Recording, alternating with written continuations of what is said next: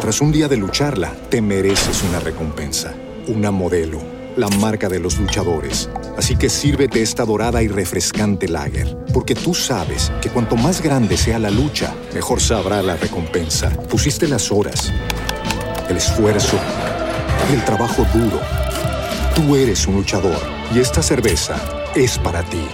Modelo, la marca de los luchadores. Todo con medida, importada por Crown Imports, Chicago, Illinois. Only 4% of universities in the U.S. are R1 research institutions, and Temple University is one of them. This means 100% of students have the opportunity to participate in hands on learning and research with world class faculty. With over 600 academic programs across 17 schools and colleges, Philadelphia's largest public university provides students with a rich variety of opportunities and propels graduates to succeed in their careers. Temple University. Schedule a campus tour today at admissions.temple.edu/visit. Te invitamos a adquirir nuestros diplomados de medicina que están disponibles para todos los profesionales de la salud y todo el personal en formación de la salud. Los encuentras en nuestra plataforma de educación virtual www.medilearners.com. Hola amigos, bienvenidos al canal, yo soy Santiago Costa y hoy les tenemos un nuevo video acerca de cómo aprender medicina. Particularmente nos vamos a concentrar en cómo aprender o cuál es la mejor estrategia para aprender anatomía. Porque verán, anatomía yo siento que es esta área en la que a muchos se nos dificultan las cosas, en donde hay un montón de nombres, todo parece ser como de memoria, hay realmente imágenes o textos en donde uno, a pesar de leerlos mil y mil veces, como que no le quedan claras las cosas. Por ejemplo, el conducto inguinal, siento que es algo en lo que todo el mundo se pierde leyéndolo la primera vez.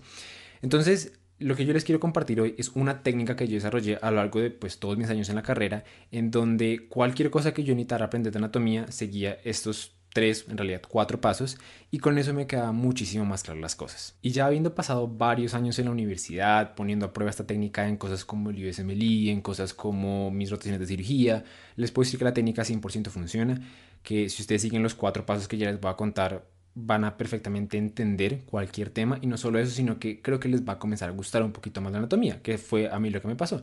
Yo odiaba la anatomía cuando la estudiaba a partir de libros y una vez comencé a hacer esto, que ya les voy a contar exactamente qué es, me comenzó a gustar. Entonces, ojalá les pase lo mismo. Si quieren que sigamos subiendo este tipo de videos, por ejemplo, de otras materias estilo farmacología, estilo embriología, simplemente lo único que tienen que hacer para apoyarnos es suscribirse, dejarnos un like y un comentario diciendo cuál debería ser la siguiente materia como en esta serie de videos.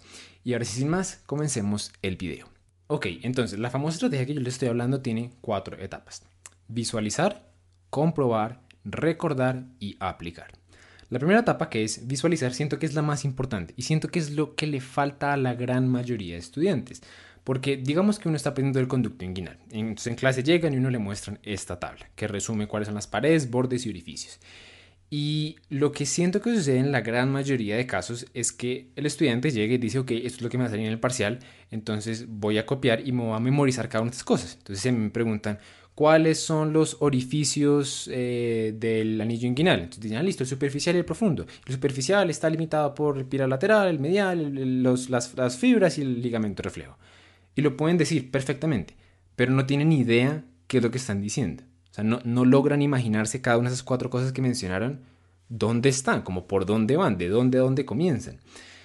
Eso es falta de visualización. Y es por eso que este es el primer paso. Uno lo primero que tiene que hacer con anatomía es visualizar en su cabeza, tener una imagen en su cabeza de cómo está organizado todo eso. Una vez uno tiene claro esa, como, como esa configuración, ahí uno ya puede pasar a decir, ok, ¿cuál es el nombre de cada una de estas cosas? Y si uno logra hacer eso, no solo va a entender lo que está hablando, sino que recordarlo va a ser mucho más fácil, pero pues ya llegaremos a eso más adelante. Entonces, eso es lo primero, uno tiene que saber visualizar anatomía. Y en mi experiencia, los libros son los peores recursos para uno poder visualizar anatomía, porque pues están limitados por el hecho que son dos dimensiones, de que ellos no pueden tener como un recorrido, ellos no pueden voltear las imágenes, ellos simplemente están poniendo pantallazos de lo que es la anatomía. Y a muchos se nos va a dificultar entender anatomía de esta forma. Entonces, mi sugerencia es que ustedes no aprendan con libros. Los libros son muy buenos. No, si a ustedes les gusta leer, pues sigan leyéndolo. Pero que intenten por lo menos aprender a través de videos. Simplemente den las oportunidades y van a ver el efecto tan tremendo que van a tener. A mí personalmente me encantaba estudiar con unos videos que se llamaban los videos de Anatomy Zone, que los vamos a dejar en la descripción eh, son geniales. Ellos tienen como un software que permite ver como coger un modelo anatómico y verlo por todos lados. Entonces ellos le pueden dar vuelta, mirarlo desde arriba, mirarlo desde abajo, ver exactamente cómo son las cosas, quitarle capas. Son excelentes y precisamente creo que son tan buenos porque uno le permiten ver cómo está configurado en, el, en tres dimensiones ese, ese, la, la cosa que ustedes están estudiando. Entonces esos son excelentes inténtenlos cualquier cosa. Yo siempre que tenía que aprender algo de anatomía, primero buscaba ver si estaban en Armison y si estaba ahí, esa era el primer, la primera cosa que yo hacía. Ahora bien, digamos que su inglés no es tan bueno, que ustedes por alguna razón quieren buscar otro tipo de cosas o de, de golpe no está el tema que ustedes están buscando en Armison.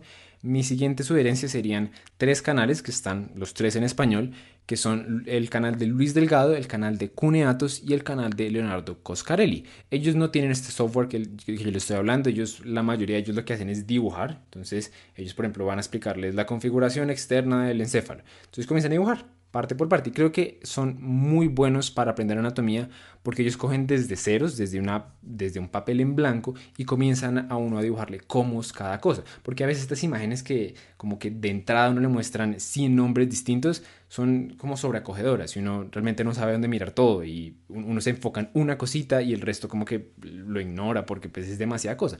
Entonces estos videos creo que son muy buenos porque lo que, lo que, lo que les digo, ellos comienzan a cogerlo uno desde una pantalla en blanco y comienzan a explicarle a uno. Entonces, esa sería mi primera eh, como recomendación.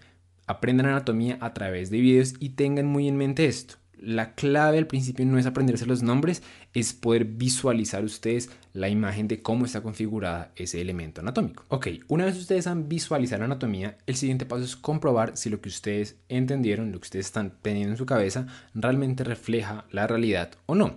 Y especialmente si hay huecos en su entendimiento o no. Y para esto, el mejor consejo que yo les puedo dar es que dibujen todo lo que puedan. Entonces, aquí la idea, y quiero ser muy claro en esto, no es que ustedes sean Leonardo da Vinci, que hagan estos dibujos supremamente detallados, en donde se vea cada fibra del miocardio y con un rojo perfecto. No, ni, ni siquiera es ponerle color, o sea, nada de eso. Lo único que ustedes quieren hacer al dibujar es ver si las relaciones anatómicas están conservadas, si el tamaño de las cosas es apropiado, y si ustedes pueden saber, ok, si esto va aquí, esto va acá, esto va aquí, y esto va detrás o no. Cuando ustedes comienzan a dibujar, ustedes se van a dar cuenta que muchas preguntas van a comenzar a salir en su cabeza. Entonces ustedes dibujan y ustedes dicen, mm, oiga, pero va primero, ¿es más anterior la vena o la aorta? Mm, y, espere, el esófago, ¿qué tan lejos está de la tráquea? Yo sé que va atrás, pero ¿qué tan detrás? Y, y, la aorta, ¿qué tan atrás cuando va descendiendo? ¿Será que se alcanza a ver aquí o será que no? Ese tipo de preguntas son muy importantes porque les va a permitir saber si se, les va a permitir refinar esa, esa información que ustedes están teniendo en su cabeza y van a permitir que ustedes tengan una imagen mucho más de, mucha más alta resolución, mucho más acoplada a la realidad. Entonces, altamente recomendado. Y lo mismo, no tienen que ser Leonardo da Vinci. Para eso les estoy mostrando aquí mis dibujos, los dibujos que yo hacía en quinto semestre de gastroenterología y ustedes se dan cuenta, o sea, ni siquiera tenían color, absolutamente nada, pero tenían ese propósito, buscar cómo están las estructuras, hacerme entender y de paso esto es, esto es, algo, es un tip muy bueno, los mejores apuntes en anatomía son dibujos. Y lo mismo, fíjense que pues no son dibujos complejos, pero con este dibujo, solamente viendo este par de dibujos, yo puedo entender, por ejemplo, que es el hiato de Winslow. No tengo que irme a leer tres párrafos eh, separados, sino que simplemente me voy a un dibujo y un dibujo medianamente bien hecho que tiene, que preserva cómo están estructuradas las, las estructuras anatómicas me va a poder decir eso. El paso número tres es recordar. ¿Y recordar por qué? Porque pues anatomía es mucho de memoria, realmente no hay muchos procesos que puedan como darle pie a uno para razonar a través de la información, sino que uno tiene que acordarse cuál es el nombre, por qué se llama así, eh, dónde está y qué tales. Entonces, eh, yo creo que instaurar un mecanismo de repetición espaciada va a ser tremendamente útil en, anatomía. ¿Cuáles recomiendo yo? Flashcards en Anki. Nosotros ya tenemos un video que vamos a dejar por aquí en alguna parte de la esquina hablando de cómo hacer flashcards en Anki. Y, me, Anki me parece genial para este fin porque como explico en el video hay una hay una como herramienta que se llama Image Occlusion Enhanced, en donde ustedes pueden poner la foto que quiera, una foto anatómica, y simplemente dibujando un cuadradito ocluir una parte de la información. Entonces, por ejemplo, ustedes pueden coger esas fotos geniales de Nether, pasarlas a Anki y comenzar a ocluir información de ahí, como los nombres de las diferentes estructuras. Esto es genial les va a ayudar un montón, no solo a aprender la información, sino también a recordar a largo plazo, porque Anki se las va a mandar cada cierto tiempo y ustedes así están repasando la información constantemente. Y finalmente, el último paso es aplicar. Y aplicar es tremendamente importante en anatomía porque sí, todo lo que ustedes están aprendiendo se ve muy lindo en los libros, se ve muy lindo en Nether, pero realmente la razón por la que ustedes aprenden todo esto es para que ustedes puedan utilizar esa información para el cuidado de pacientes. Y creo que un médico, sin importar realmente la especialidad que coja, ya sea cirugía, ya sea medicina interna, ya sea la especialidad que sea, la manera en la que va a tener, en la que se va a enfrentar a la anatomía en la vida real es a través de imágenes diagnósticas. Incluso si uno mira un cirujano, un cirujano no diría, no, pues ellos sí entran en el cuerpo, y sí, ellos sí entran en el cuerpo, eh, pero incluso yo, yo, les podría hacer el argumento de que por cada cirugía que hace un, un cirujano, perfectamente él puede ver cuatro tomografías porque ya están tan integradas en todo el flujo de trabajo que tenemos los médicos. Entonces, paciente con apendicitis se le toma una tomografía, paciente con colecistitis se le toma una tomografía. Entonces, uno va a ver un montón más de imágenes que lo que va a ver eh, operando. Entonces, eso es clave, que ustedes se acostumbren a aplicar la información, aplicar toda la información anatómica a la interpretación de imágenes diagnósticas. Ahora, interpretar imágenes diagnósticas no es sencillo, pero lo que ustedes pueden hacer es, a, medida que van leyendo algo, digamos que leen el mediastino, leen, visualizan el mediastino, entienden el mediastino, hacen las flashcards, todo esto, después tómense 10 minutos y hagan el siguiente ejercicio. Vayan, descarguen una radiografía de tórax en, en internet y busquen, ok, estas cosas que yo aprendí, ¿será que se pueden ver aquí? Búsquense un video, búsquense algún sitio y en alguna parte alguien les debe enseñar, sí, efectivamente, esto de aquí es la aorta, efectivamente, esto de aquí son las pulmonares, esto de aquí viene siendo el esófago, esto de aquí viene siendo la tráquea. Entonces, intenten ver todas las cosas que ustedes aprendieron, todas las estructuras anatómicas, cómo se verían en una imagen diagnóstica. Busquen las imágenes diagnósticas que usualmente nosotros pedimos. Radiografías de tórax, tomografías de abdomen. Y así, una vez ustedes ya pasen a las clases donde les enseñan cómo interpretar las patologías de estas imágenes, todo va a ser mucho más sencillo porque ya han tenido entrenamiento en identificar estructuras normales. Créanme que la clave para estudiar, para saber interpretar bien las imágenes diagnósticas es saber cómo se ve el normal. Primero. Pero bueno, por ahora no hablemos más carreta. Ese fue básicamente la técnica. Primero visualizar, entender, después comprobar, recordar y aplicar.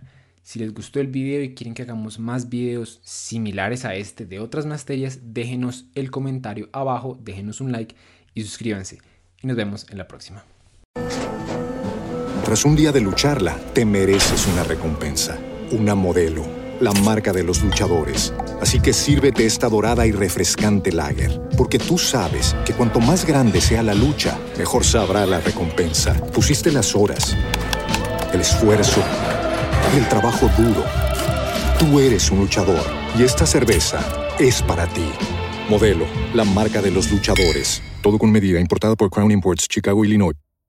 Only 4% of universities in the U.S. are R1 research institutions, and Temple University is one of them. This means 100% of students have the opportunity to participate in hands on learning and research with world class faculty. With over 600 academic programs across 17 schools and colleges, Philadelphia's largest public university provides students with a rich variety of opportunities and propels graduates to succeed in their careers. Temple University. Schedule a campus tour today at admissions.temple.edu/visit.